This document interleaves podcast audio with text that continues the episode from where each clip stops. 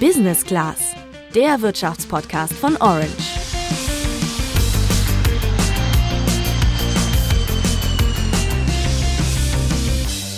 Jeder zweite zwischen 18 und 25 hat in Deutschland schon mal Cannabis ausprobiert. Das wissen wir aus einem Forschungsbericht der Bundeszentrale für gesundheitliche Aufklärung von 2019. Und das heißt, statistisch gesehen müsste es allein eine von uns beiden schon mal ausprobiert haben, Juliane. Aber darauf werden wir jetzt nicht genauer eingehen. Es zeigt aber, wie populär die Droge in Deutschland ist. Ja, und aktuell ist eine Legalisierung von Cannabis so wahrscheinlich wie nie, da es in der sehr äh, realistischen Ampelkoalition halt viele Befürworter gibt. Hier könnte also bald ein riesiger neuer Markt entstehen. Kein Wunder, dass die Erwartungen bei Unternehmen groß sind. David Henn, CEO beim Startup Canna Medical, sagt: Du kommst ganz selten in eine Situation rein, in der sich ein neuer Markt öffnet, ein neuer Milliardenmarkt öffnet über Nacht. Und das wäre eine äh, wahrscheinlich etwas, was in die Gründergeschichte in Deutschland mit eingehen würde, weil es einfach nichts Vergleichbares gibt bisher. Wie groß das Business mit Cannabis wirklich ist, welche Jobs und Branchen durch eine Legalisierung entstehen könnten und was für den Staat dabei rausspringen könnte, das klären wir in dieser Folge. Ich bin Tabea. Ich bin Juliane. Seit 2017 ist medizinisches Cannabis in Deutschland schon erlaubt und seitdem hat sich der Markt mehr als verdreifacht. Zurzeit hat er ein Volumen von 350 Millionen Euro. Das hat der German Cannabis Report der britischen Analysefirma Prohibition Partners ergeben. Wenn Cannabis auch als Genussmittel legalisiert wird, dann sprechen wir da eher von einem Marktvolumen im Milliardenbereich. Es geht also um sehr, sehr viel Geld. Ein Startup, das sich da bereits vorbereitet, ist Canna Medical. Canna Medical hat sich 2016 gegründet und verkauft medizinisches Cannabis an Apotheken.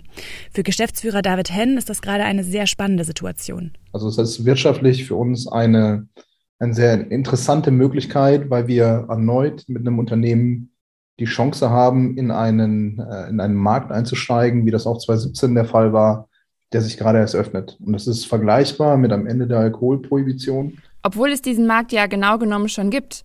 Die Nachfrage ist zumindest da. Der Deutsche Handverband schätzt, dass in Deutschland jährlich 200 bis 400 Tonnen Cannabis konsumiert werden. Das könnte natürlich gar nicht von heute auf morgen angeboten werden. Medical bereitet sich aber schon auf größere Mengen vor. Zurzeit seien sie noch im einstelligen Tonnenbereich, sagt David Henn. Sie importieren Cannabis zum Beispiel aus Kanada oder Australien.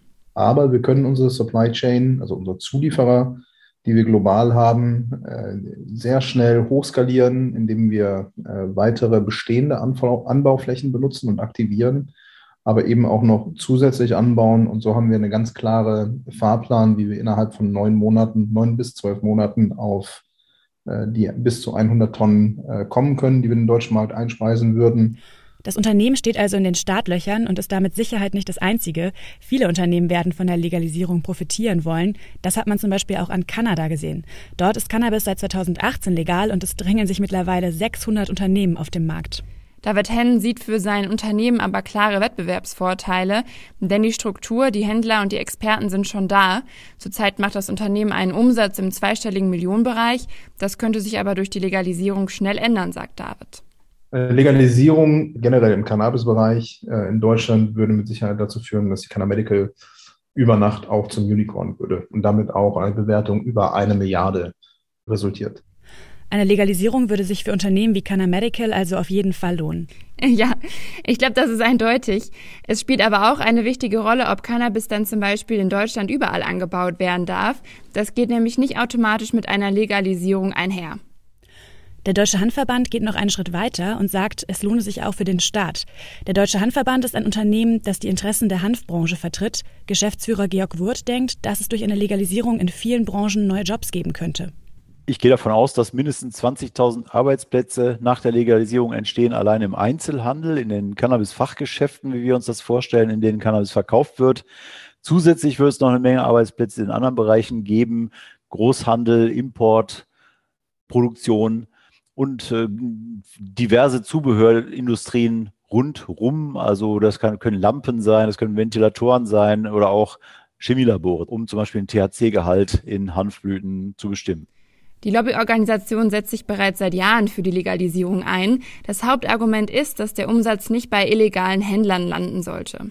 Es gibt überhaupt keine Vorteile zu sagen, äh, dieser ganze Milliardenumsatz soll jetzt in illegale Kanäle gedrückt werden, ja, mal so in den Schwarzmarkt reingedrückt werden ohne Not, äh, zumal überhaupt kein positiver Effekt dabei erkennbar ist.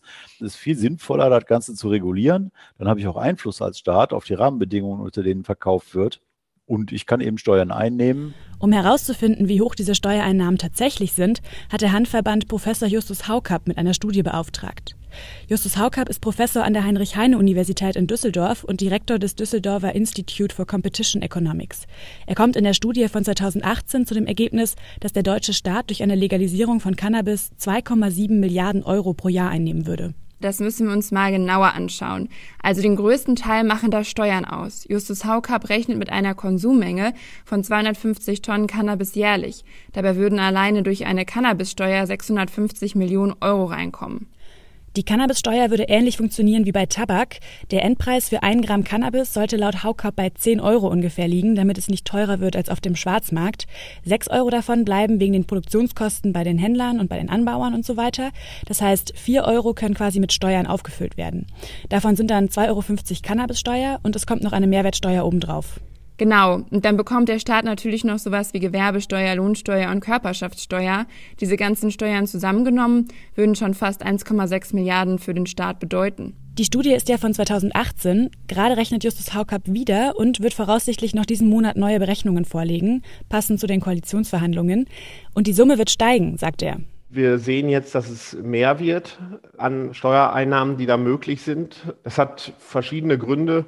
Äh, zum einen sehen wir, dass der Cannabiskonsum in Deutschland nach wie vor tendenziell steigend ist. Das heißt also, die damaligen Schätzungen der Konsummengen, die waren sehr konservativ. Mittlerweile gehe ich davon aus, dass das doch mehr ist. Wir sehen aber auch aus den Erfahrungen aus den USA, dass die Kosten der Produktion doch nochmal deutlich gesunken sind. Das heißt also, ähm, damals dieser Unterschied zwischen 6 Euro und 10 Euro, den wir angenommen haben, von dem wir gesagt haben, der kann mit Steuern quasi aufgefüllt werden in dem Sinne. Ähm, der ist größer geworden, weil die Produktion effizienter geworden ist äh, in den USA. Und wir gehen davon aus, dass das in Deutschland dann auch der Fall wäre. Er sagt aber auch, dass die 2,7 Milliarden wahrscheinlich nicht direkt im ersten Jahr eingenommen werden können, da ja der Schwarzmarkt nicht von heute auf morgen verschwinden wird. Mit dem Betrag rechnet er aber nach zwei, drei Jahren. In der Studie wird aber auch berücksichtigt, dass trotz Legalisierung der Schwarzmarkt nie komplett verschwinden wird, beziehungsweise dass manche selber Cannabis anbauen und dann keine Steuern zahlen. Der größte Teil sind also Steuereinnahmen. Den zweiten großen Teil machen Einsparungen bei der Polizei aus. Und da sollen ganze 1,1 Milliarden Euro eingespart werden. Wie kommen die zustande, Tabea?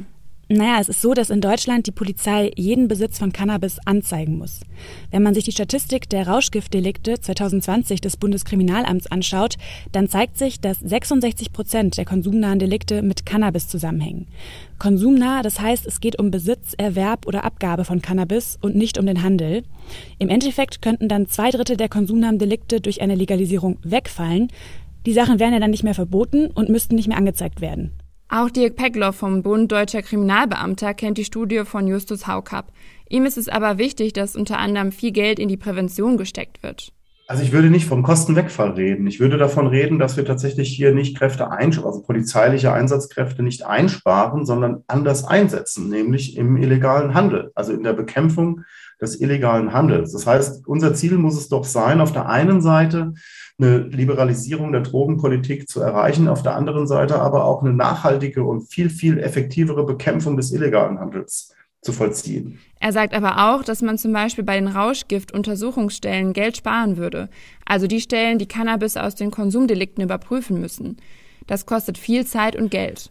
Grundsätzlich ist der Bund deutscher Kriminalbeamter zwar für eine Entkriminalisierung von Cannabis, aber er will, dass zunächst in Modellstätten und eine kontrollierte Abgabe über Apotheken getestet wird. Dadurch könnte auch geschaut werden, wie der Schwarzmarkt reagiert. Der andere Vorteil wäre, dass wir, wenn wir über kontrollierte Abgabe beziehungsweise Modellprojekte sprechen, dass wir natürlich hier auch im Sinne des Verbraucherschutzes Cannabis eben zulassen, das eben auch überprüft ist, wo wir genau wissen, was die Inhaltsstoffe sind, im Gegensatz zum illegalen Markt, wo Menschen sich was kaufen, was einem Überraschungspaket gleicht und überhaupt nicht wissen, welche Giftstoffe, welche Mengen, welche Wirkstoffkonzentration hier erworben wird. Ein wichtiges Thema sind ja auch die Gesundheitskosten durch Cannabis. Die tauchen in der Studie von Justus Haukapp aber gar nicht auf. Wie kommt das, Tabea? Ja, da gäbe es keine Daten, sagt er. Die Kosten, die es jetzt schon durch gesundheitliche Folgen von Cannabiskonsum gibt, die hingen ja nicht mit der Legalisierung zusammen. Es gehe um die Frage, ob der Konsum und damit die gesundheitlichen Folgen ansteigen würden. Das lasse sich wissenschaftlich aber nicht eindeutig sagen. Er geht sogar davon aus, dass die Gesundheitskosten eher sinken werden. Heute wird dem Cannabis nicht immer, aber doch immer wieder alle möglichen Arten von Substanzen beigemischt. Das sind äh, teilweise chemische Substanzen, die das Gras äh, klebriger aussehen lassen sollen.